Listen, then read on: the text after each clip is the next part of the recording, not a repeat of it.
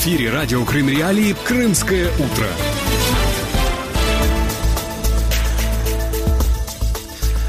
Доброе утро, Крым. Доброе утро тем, кто к нам присоединился. Благодарю Андрея Гевко за интересные и актуальные новости. Для тех, кто слыш... слушает нас постоянно, для тех, кто присоединился к нам только что, я напомню номер телефона, по которому можно дозвониться к нам в студию. 8 800 1006 926. По этому номеру к нам можно дозвониться из Крыма и соседней России. 044 490 2905. По этому номеру телефона к нам можно дозвониться с материковой части Украины. Украины. Ну что же, а, сегодня мы поговорим о торговле, которая намечается между аннексированным Крымом и Республикой Никарагуа. Новости поступают такие. А, Министерство производства и торговли Республики Никарагуа и подконтрольный Кремлю Совет министров Крыма подписали в Манагуа соглашение о торгово-экономическом сотрудничестве. В Центральную Америку из Крыма намерены экспортировать пшеницу, а импортировать кофе и фрукты. Так сообщается на сайте подконтрольного России правительства Крыма. А если а, вам есть что сказать по этому поводу, если вы ожидаете каких-то товаров из Никарагуа, вы можете писать в комментариях под э, нашей видеотрансляцией, которую мы ведем ведем на страницах Крым Реалии в Facebook и на YouTube. Можете дозвониться к нам в студию 8 800 10 06 926. Начал я с вами общаться в комментариях под YouTube еще до того, как зайти в эту студию. Давайте а, переносить наше общение в студию. Вот кто-то ждет пальмового масла из Никарагуа. А, чего ждете вы? А, звоните, предлагайте свои варианты. Итак, текста заключенного соглашения в открытом доступе нет, поэтому нам придется, придется довольствоваться делиться сообщениями на сайте российского правительства Крыма. Я процитирую. Соглашение направлено на расширение и укрепление сотрудничества Крыма и Никарагуа в торгово-экономической сфере. Важно содействовать экономической деятельности, установлению прямых связей между коммерческими организациями, оказывать поддержку бизнесу в развитии сотрудничества и создании совместных предприятий, обмениваться информацией по таким вопросам, как потребности в сырье, компонентах, готовой продукции и возможности поставки соответствующих материальных ресурсов, а, рассказала подконтрольной России министр финансов Крыма Ирина Кивика. А, советник президента Республики Никарагуа по инвестициям со своей стороны добавил, что соглашение Соглашение будет способствовать участию коммерческих структур в выставках, ярмарках и других мероприятиях, проводимых сторонами в различных сферах торгово-экономического сотрудничества. Также предусмотрено проведение конференций, презентаций, круглых столов, обмен делегациями и экспертами, а также техническое сотрудничество. Сообщается на сайте Российского Совмина Крыма, что подписанное соглашение открывает возможность для взаимовыгодных поставок продукции и развития туризма. Речь идет о поставках рома, мяса, кофе, фруктов, сигар, какао, сахара, рыбы, моллюсков и ракообразных, пшеницы, металлургической продукции. Ирина Кивика добавила, что крымский бизнес проявляет большую заинтересованность в поставках пшеницы в Никарагуа и некоторые другие страны. Еще одна цитата Ирины Кивика. Со стороны Никарагуа мы заинтересованы в том, чтобы привезти в Крым кофе, который нам очень нравится, а также свежие фрукты и некоторые другие продукты, которые мы надеемся, они нам могут предложить, сказала Ирина Кивика. Отмечается, что делегация из Крыма была немногочисленной, в нее вошли представитель президента России в аннексированном Крыму и по совместительству заместитель Юрия Гаценюка Георгий Мурадов, его советник и, собственно, Ирина Кивика, которую мы только что э, цитировали. А, подписать соглашение от имени Совмина было поручено непосредственно Георгию э, Мурадову.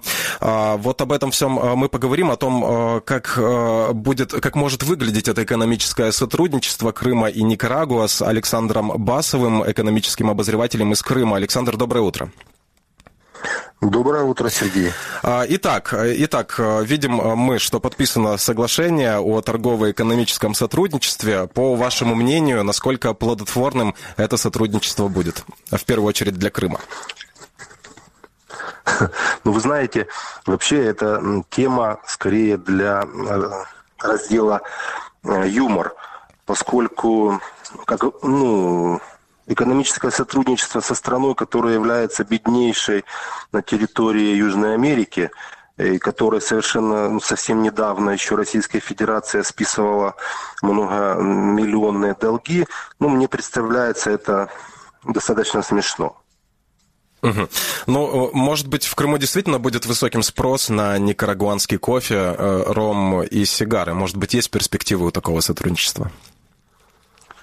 Вы знаете, я знаю о кубинском роме, знаю о некоторых других, но никогда не слышал о никарагуанском роме. Э, ну, по поводу сигар я бы сказал так, что это не тот продукт, который скажем, пользовался бы спросом на, нашем, э, на наших рынках традиционных, скажем, европейских и так далее.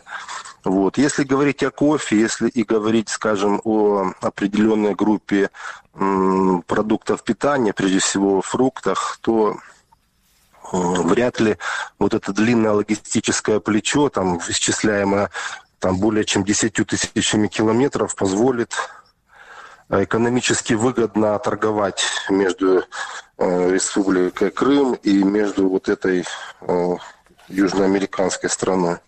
Давайте поговорим в целом об экспортных успехах Крыма. Они есть, так уверяют в российском руководстве полуострова. Я сейчас процитирую Сергея Аксенова. Это фрагмент его доклада об итогах работы Совмина в 2020 году. Цитирую по публикации издания РИА Новости «Крым» от 21 мая. Итак, прямая речь. Почти в шесть раз возросли экспортные операции со странами дальнего зарубежья, в первую очередь с Индией и Китаем. Доля экспорта с этими странами составила, соответственно, 9 и почти 12,8% э, от общего объема экспорта республики. Это к вопросу о так называемой международной изоляции Крыма, о которой любят кричать на всех перекрестках враги России, сказал Сергей Аксенов. А, по его же информации, объем экспорта крымских товаров в 2020 году вырос на 1,7% и превысил 31 миллион долларов. А что же было до 2014 года? Давайте посмотрим на справку, которая опубликована в июне 2014 года на ресурсы Крым-Информ, который а, контролируется тем же Совмином Крыма. А, и вот э, я цитирую. По данным Министерства экономического развития и торговли Республики Крым, экспорт за рубеж с полуострова в 2013 году составил 904,9 миллиона долларов США. Импорт 1 миллиард 44 миллиона долларов.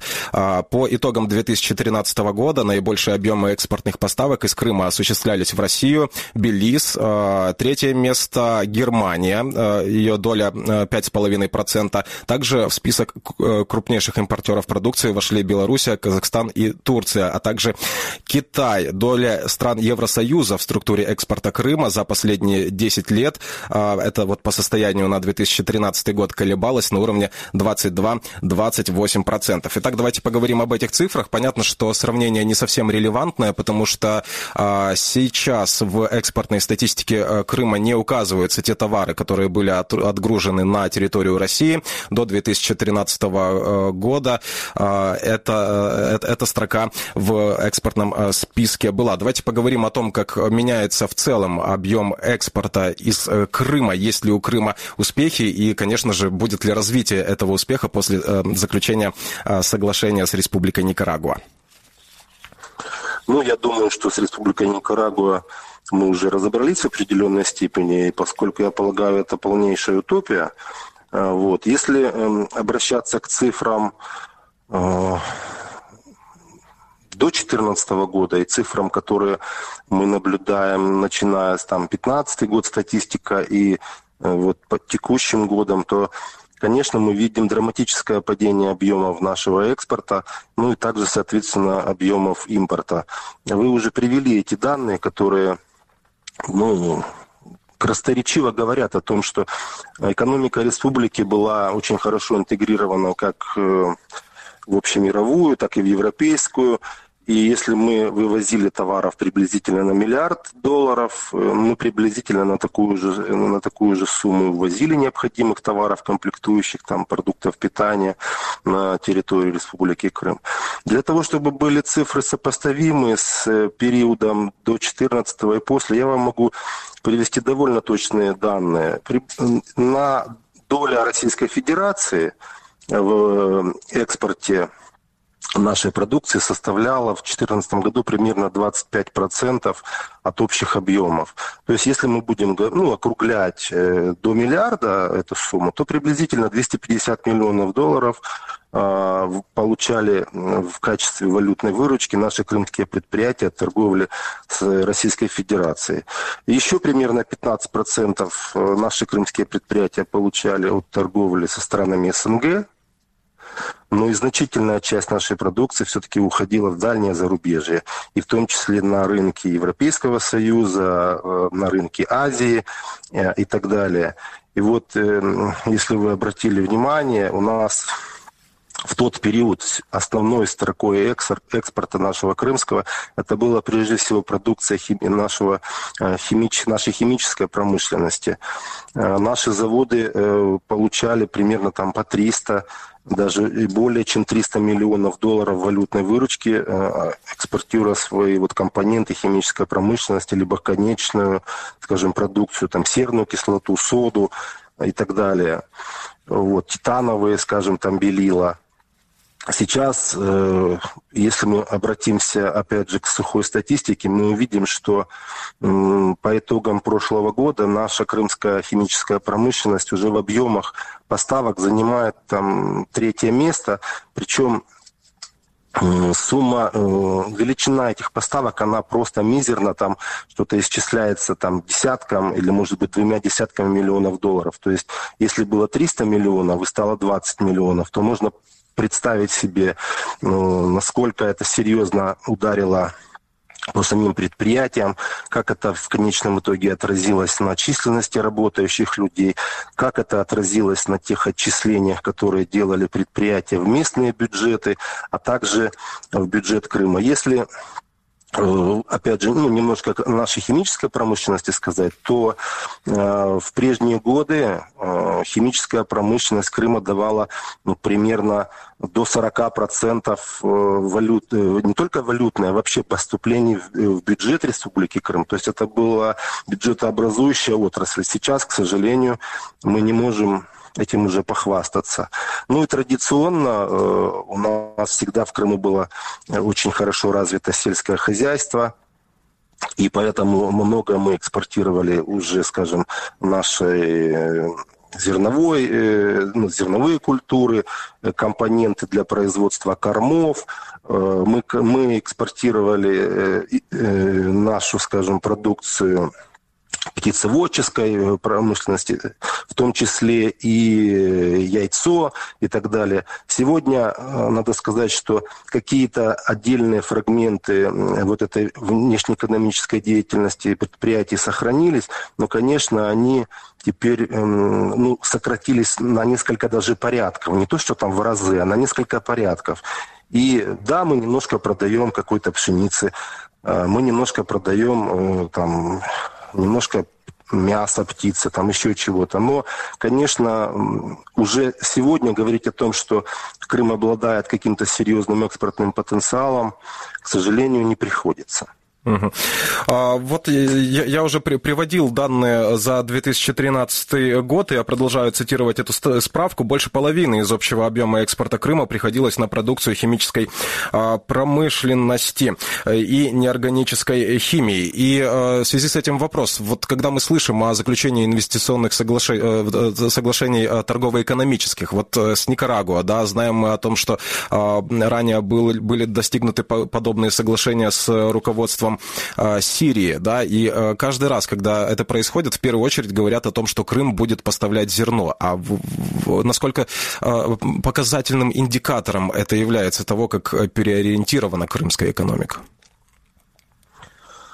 Мне кажется, что вот подобные соглашения, они носят прежде всего пропагандистский характер они не, они не имеют под собой какой-либо серьезной экономической основы. Почему? Потому что, ну, даже если вы обратите внимание на состав крымской делегации, опять же, вернемся к этому несчастной Никарагуа, то там было четыре чиновника, там не было вообще ни одного представителя бизнеса. То есть получается, что выезжают высокооплачиваемые чиновники в хорошо оплачиваемый зарубежный тур – и проводят там замечательное время, и потом отчитываются о том, что они хотели бы, скажем, там заключить соглашение о э, там, допустим, импорте рома, там, кофе, фруктов и так далее. Но мне интересно, а кто будет оператором подобных внешнеэкономических сделок?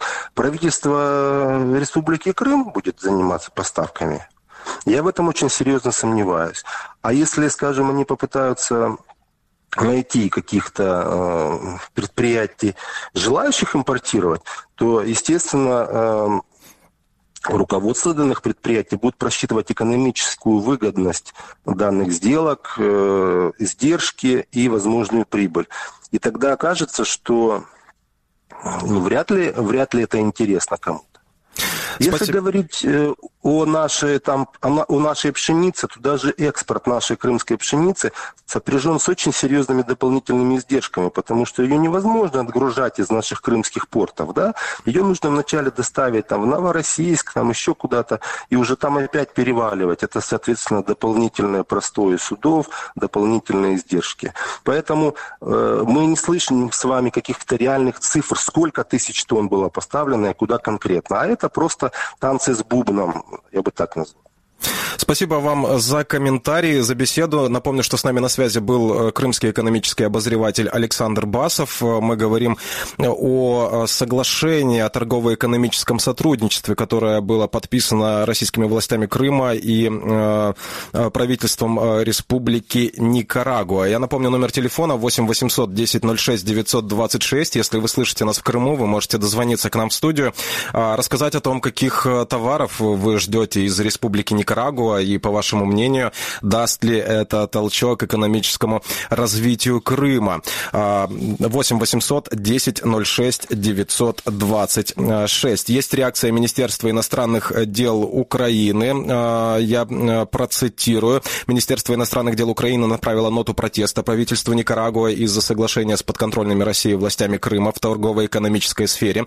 Цитата. «Нам известно об организованном правительством Никарагуа визите представителей оккупационной власти Автономной Республики Крым в Никарагуа 28 июня 4 июля этого года. В рамках этого визита состоялось подписание членами Национальной системы производства и торговли Республики Никарагуа и так называемым Советом министров Республики Крым соглашения о торгово-экономическом сотрудничестве. В связи с заключением вышеупомянутого соглашения МИД Украины направила ноту протеста правительству Никарагуа и в очередной раз призвала отменить все неправомерные решения относительно Автономной Республики Крым как неотъемлемой части территории Украины, сообщила первая замминистра иностранных дел Украины Эмине Джипар. По ее словам, после назначения в августе прошлого года Олега Белавинцева почетным консулом Никарагуа в Крыму, дипломатические призывы Украины к правительству Никарагуа остались неуслышанными. Здесь напомним, что в феврале 2021 года Украина ввела санкции против Никарагуа. О политической э, стороне э, этого торгово-экономического сотрудничества Крыма и Никарагуа, мы поговорим с Александрой Ковалевой, кандидатом политических наук, экспертом по внешней политике стран Латинской Америки и Карибского бассейна. Александра, доброе утро. Добрый день.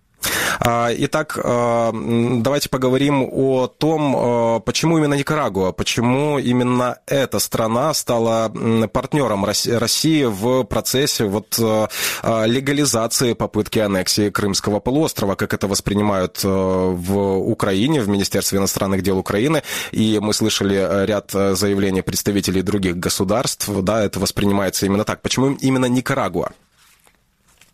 В принципе, это можно объяснить тем, что Никарагуа в своей э, внешней и даже, в общем-то, внутренней, внутренней политике э, максимально зависит от России, и в свою очередь именно Никарагуа является, наверное, самым серьезным партнером России, по крайней мере, в Латинской Америке, и, э, как говорится, в подбрюшке Соединенных Штатов. То есть стратегически это самая выгодная страна ближе к границам Соединенных Штатов, э, при помощи которой Россия как-то может пытаться, э, скажем так, влиять на геополитическую ситуацию, на свои отношения со Штатами, на э, и даже в том числе на вопросы касаемые Украины и влияния Штатов в Украине, например.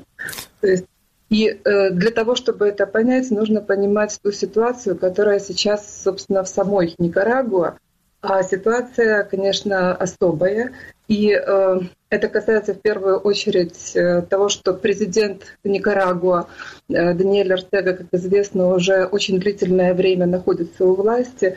И, э, судя по всему, это действительно именно с помощью России, то есть какими-то влияниями, какими-то рычагами Россия достигает Э, того, что человек, который совершает такое огромное количество уже зафиксированных на международном уровне нарушений прав человека в своей стране, все равно как бы продолжает оставаться при власти и еще и собирается баллотироваться вот 7 ноября должны проходить выборы, то есть он собирается баллотироваться на четвертый срок подряд и, по сути, на свой пятый президентский срок.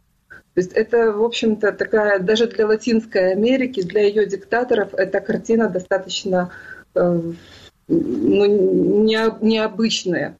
То есть такое, такое длительное время очень мало кому удавалось находиться при власти, и в том числе это не удалось э, даже клану Самоса, э, с диктатурой которых, собственно, сам Даниэль Артега боролся на этой волне и пришел к власти. А почему э, руководство Никарагуа не пугают э, экономические санкции? В частности, я уже говорил о том, что Украина в ответ на шаги э, Никарагуа, да, мы ранее рассказывали о том, что был назначен почетный консул Никарагуа в аннексированном Симферополе. А, почему Никарагуа не опасается делать такие шаги, учитывая, что да, за это приходят потом экономические санкции в том числе? Ну, как вам сказать, экономические санкции со стороны Украины их не пугают, потому что, в общем-то, украинские отношения с Никарагуа, они давно уже свелись до минимума практически отсутствуют. Но санкции, например, которые вводят Соединенные Штаты Америки, их вполне очень даже пугают. И э, санкции были введены правительством Трампа, э, санкции были введены Байденом. Вот недавно, в принципе, э, были приняты, очередной был принят, вернее, подан на утверждение, уже утвержден в комиссии в Сенате закон в Соединенных Штатах, э, акт по, э, по сути, принуждению Никарагуа к,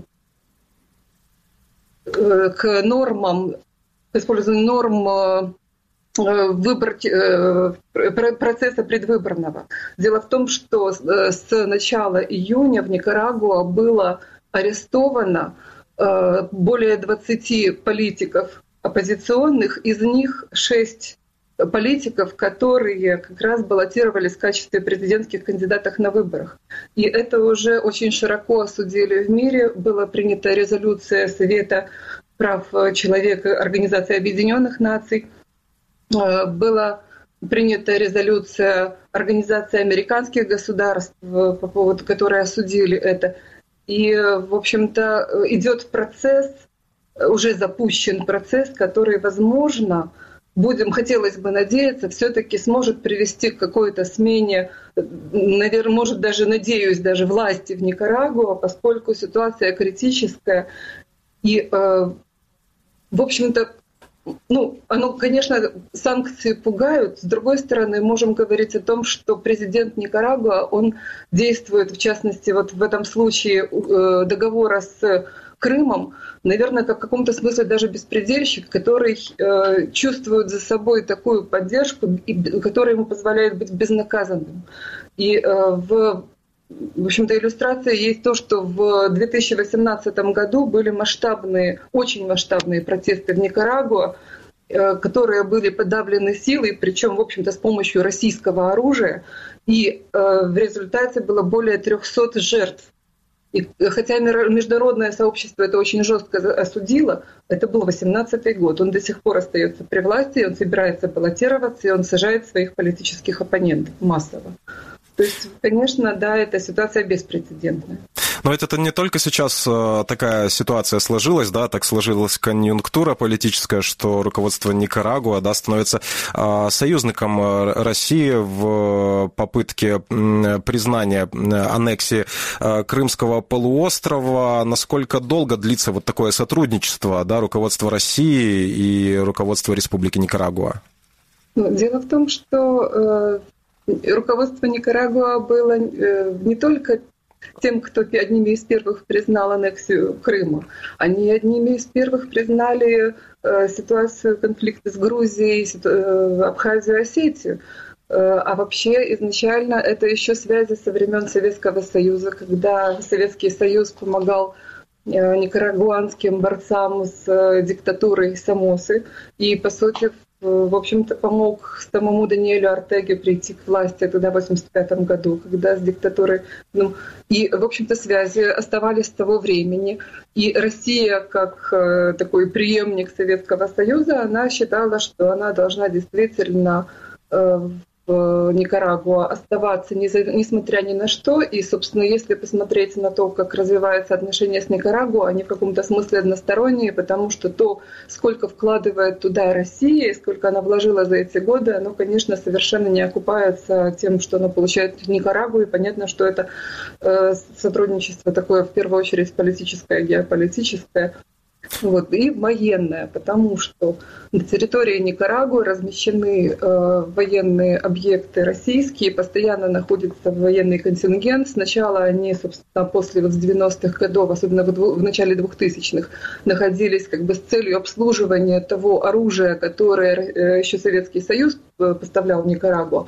А вот уже с 2014 года Россия начала уже э, завозить оружие в Никарагуа и так сказать, делать большие подарки, например, там э, большую партию танков, э, самолеты военные, э, какие-то военные катера. И была поставлена, построена станция, станция ГЛОНАСС, глобального навигационного спутниковая система, которая как бы России подавалась как чисто в мирных целях построенная, но тем не менее Соединенные Штаты считают, что Э, эта мощность этой станции позволяет, то есть то, что находится на территории станции, позволяет России, э, в общем-то, и э, шпионские действия совершать, и, в общем-то, и атаки, кибератаки на Соединенные Штаты в том числе.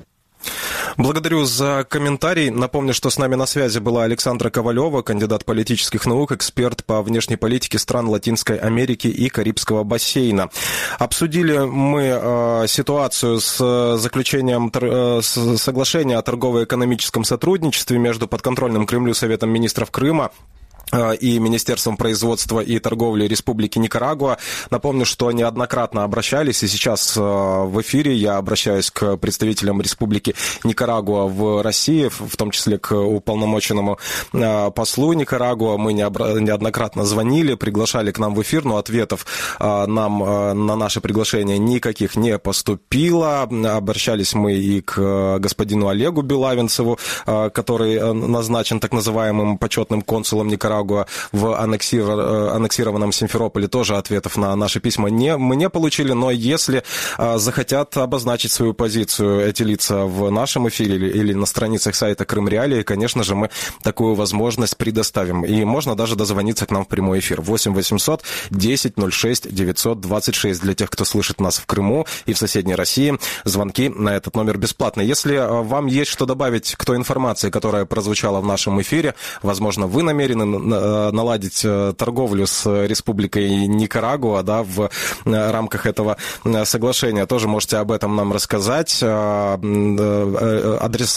есть все на сайте Крым Реалии, адрес электронной почты или форма обратной связи. Пишите нам, как вам удобнее, звоните нам, а мы переходим к следующей теме нашей программы.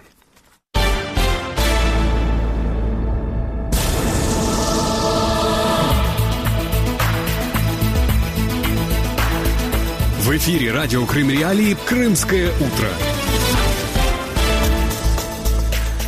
Ну что ж, э, не так далеко географически мы сейчас отойдем от Никарагуа. В следующей теме, э, которую обсудим в нашем эфире, поговорим о кубинских протестах. Впервые за более чем 60 лет тысячи протестующих вышли на улицы примерно в 20 городах по всему острову, скандируя «Свобода» и «Долой диктатуру». Президент э, Кубы Мигель Диас-Канель призвал своих сторонников также выйти на улицы, чтобы противостоять протестующим. Протесты начались в городе Сан-Антонио де Лос-Баньос, расположенном в 26 километрах от столицы страны Гаваны, и распространились по всей стране. Президент Соединенных Штатов Америки Джо Байден 12 июля призвал власти Кубы прислушаться к требованиям людей, которые вышли на улицы, и ответить на их запросы. Об этом сообщает Радио Свобода. Я процитирую Джо Байдена. «Кубинцы требуют свободу от авторитарного режима. Мы призываем правительство Кубы воздержаться от насилия в его попытках заглушить голос кубинского народа», сказал Байден. В обнародованном ранее официальном заявлении говорится, что Соединенные Штаты поддерживают кубинцев, которые выступают за свободу. Многотысячные протесты, вызванные резким падением уровня жизни, дефицитом продуктов и товаров первой необходимости, повышением цен, неспособностью системы здравоохранения противостоять пандемии COVID-19, состоявшиеся в воскресенье во многих городах Кубы, вызвали особое внимание в Соединенных Штатах. По данным кубинской правозащитной организации Куба Лекс, более 100 участников протестов, независимых журналистов, активистов были задержаны кубинскими службами безопасности. 12 июля улицы Гаваны патрулировали усиленные подразделения полиции. Как отмечают американские наблюдатели, кубинская стратегия администрации Байдена находится в стадии формирования. Во время предвыборной кампании Байден обещал вернуться к стратегии Барака Обамы, который частично восстановил торгово-экономические отношения с Кубой, прерванные в результате экономического эмбарго, которое было введено в 1962 году. Во время президентства Дональда Трампа большая часть ограничений была восстановлена.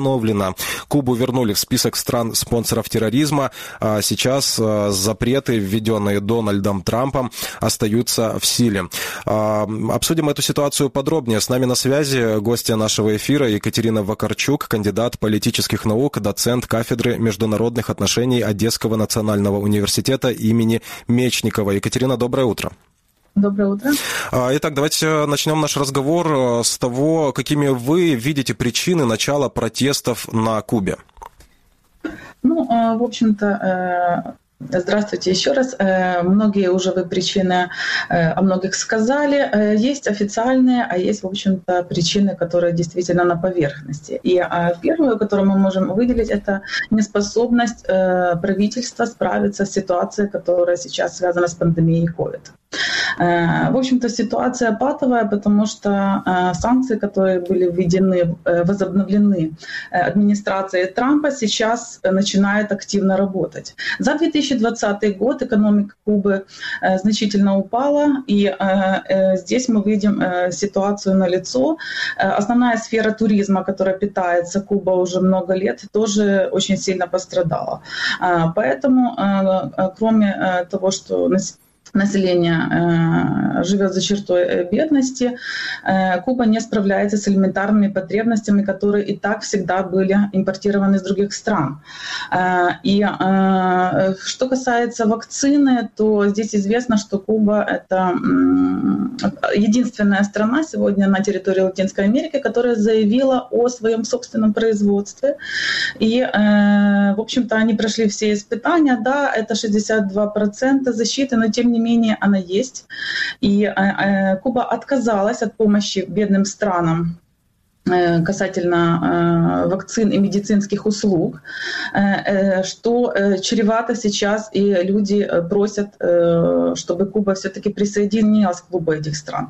Второе – это то, что Куба отказалась от российской вакцины «Спутник». Э, и, э, в общем-то, своих вакцин им не хватает. Поэтому сегодня вакцинировано 15% населения, э, и воспроизвести все вакцины в полном объеме они в краткосрочные сроки не могут.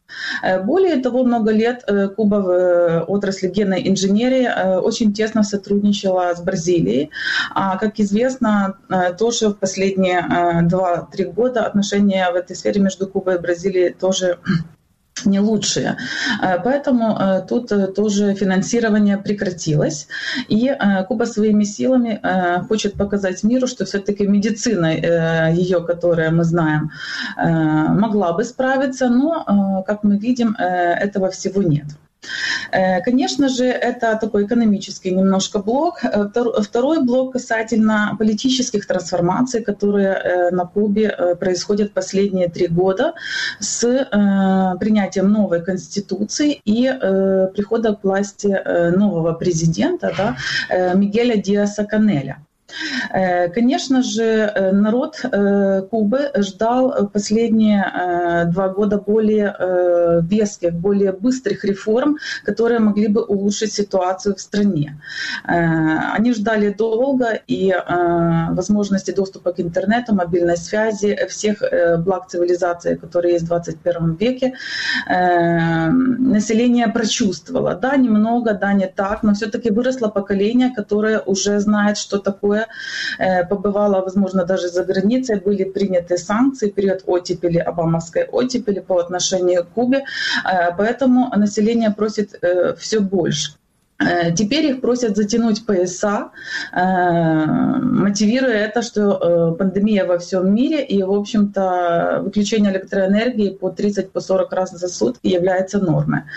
Естественно, все это сказывается, и даже та, немалая, та малая часть интернета в доступе, которая есть у населения, они воспользовались, и активно мы видим, мы видим в твиттерах Соскуба и кубинцы активно привлекают международную общественность к решению их проблем. Э, поэтому здесь мы уже видим требования населения не просто э, реагировать правительство на какие-то вещи, а помощи, международной помощи. Потому что никто не хочет быть второй Венесуэлой, э, вторыми Гаити. Поэтому кубинцы просят возобновления тех прав и привилегий, которые были у них при Обаме. В особенности очень важно это возобновление возобновления переводов родственников Соединенных Штатов Америки, денежных переводов, которые блокируются э, правительством и которые сейчас запрещены э, санкциями Трампа э, на территорию Кубы. И также визиты э, к членам семьи, э, семейный, семейный туризм э, тоже снова под запретом. Поэтому ряд и других санкций, они работают и приводят к ухудшению ситуацию на территории Кубы. Также можно выделить э, еще, э, вы упомянули о э, Байдене, о его временной стратегии касательно Кубы. Ожидания, которые э, у народа Кубы э, сложились сейчас, они немножко, конечно, неверны, потому что э, при, своей, при своих даже предвыборных обещаниях Байден заявлял о том, что она не будет быстрой, она будет медленной, она будет глубокой. Да, это будет продолжение политики Обамы, но, возможно, своим другим контекстом с вызовами современными, которыми столкну, столкнутся американо-кубинские отношения. Ведь э, еще э, до э, этих пор идут суды касательно акустических атак, которые были на посольство и дипломатов Соединенных Штатов Америки несколько лет назад. И вы знаете, что... Акустические Байден... атаки, а, а можно подробнее? Потому что я не очень внимательно слежу, как и, наверное, наши радиослушатели. Mm-hmm. Не все знают, о чем речь. Э, э, с приходом к власти э, Дональда Трампа, как мы все помним, известная речь в Майами, было сказано о том, что Соединенные Штаты Америки возобновлят дипломатические отношения с Кубой, как только будет, конечно же, повален режим, коммунистический режим на острове Свободы. И это все были не просто слова, ведь сразу начались эм, возобновления санкций. И э, в, э, если я не ошибаюсь, э, в 2017 году специальными радарами, спутниками посольстве США в Гаване были зафиксированы акустические атаки, вследствие которых пострадали дипломаты, которые там работали, и члены семьи. И сразу же все эти дипкорпус, Э, с Гаваны был э, возвращен на территорию Соединенных Штатов Америки. Это ну, акция, скажем так, да, официальными э, Э, органами федеральными администрации США, в общем-то, рассматривалось как э, ну, некое нападение, э, реакция на возможную агрессивную политику Трампа по отношению к Кубе. В связи с этим Дип Корпус, он, по сути, остался пустым, и отношения были не разорваны, но э, остались на уровне э, таком стагнации. Да? То есть, э, в общем-то, побоялся Трамп разорвать отношения с Кубой в связи с акустическими атаками.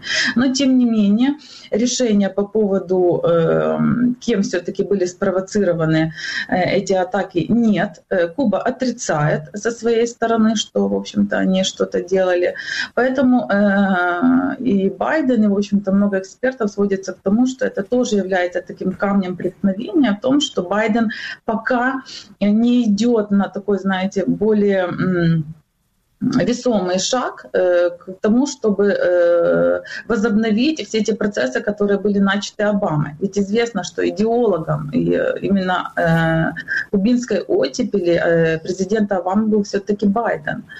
Поэтому, в общем-то, так и просят и скандируют народ Кубы в том, что Байден помоги нам, потому что мы, в общем-то, ждем от вас какой-то более теплой поддержки. Вот, э, кстати, об этом э, хотел у вас э, спросить. В сознании обывателей долгое время Куба была страной победившей революции, победившего команданта Че Гевары. Да? Мы, мы видим, в принципе, куда эта революция сейчас привела, но давайте поговорим о том, насколько сейчас вообще силен социалистический блок, левые идеи на Кубе. После смерти Фиделя Кастро, и вот люди скандируют «Байден, помоги», да, не перешла ли это, не перешло ли это противоборство переходство из э, социально-экономической а, плоскости в идеологическую? Э, ну, в общем-то, немножко нужно сказать, что все протесты во множестве э, стран Латинской Америки, во многих странах Латинской Америки, они подключают к себе э, и другие процессы, не только социально-экономические, политические. Сюда включают все проблемы, которые накипели у людей. Поэтому Куба не стала в данном случае исключением. Левая идеология, естественно, сильна и на Кубе более всего, но тем не менее э, сейчас э, так званый правый крен в странах Латинской Америки, ведь большинство стран пришли к власти политики правого толка. Э, Куба, Никарагуа, вы знаете, что в Боливии уже произошла смена власти, еще остается Венесуэла таким эм, красной тряпкой для Соединенных Штатов Америки, поэтому э, здесь, э, в общем-то, нужно работать комплексно.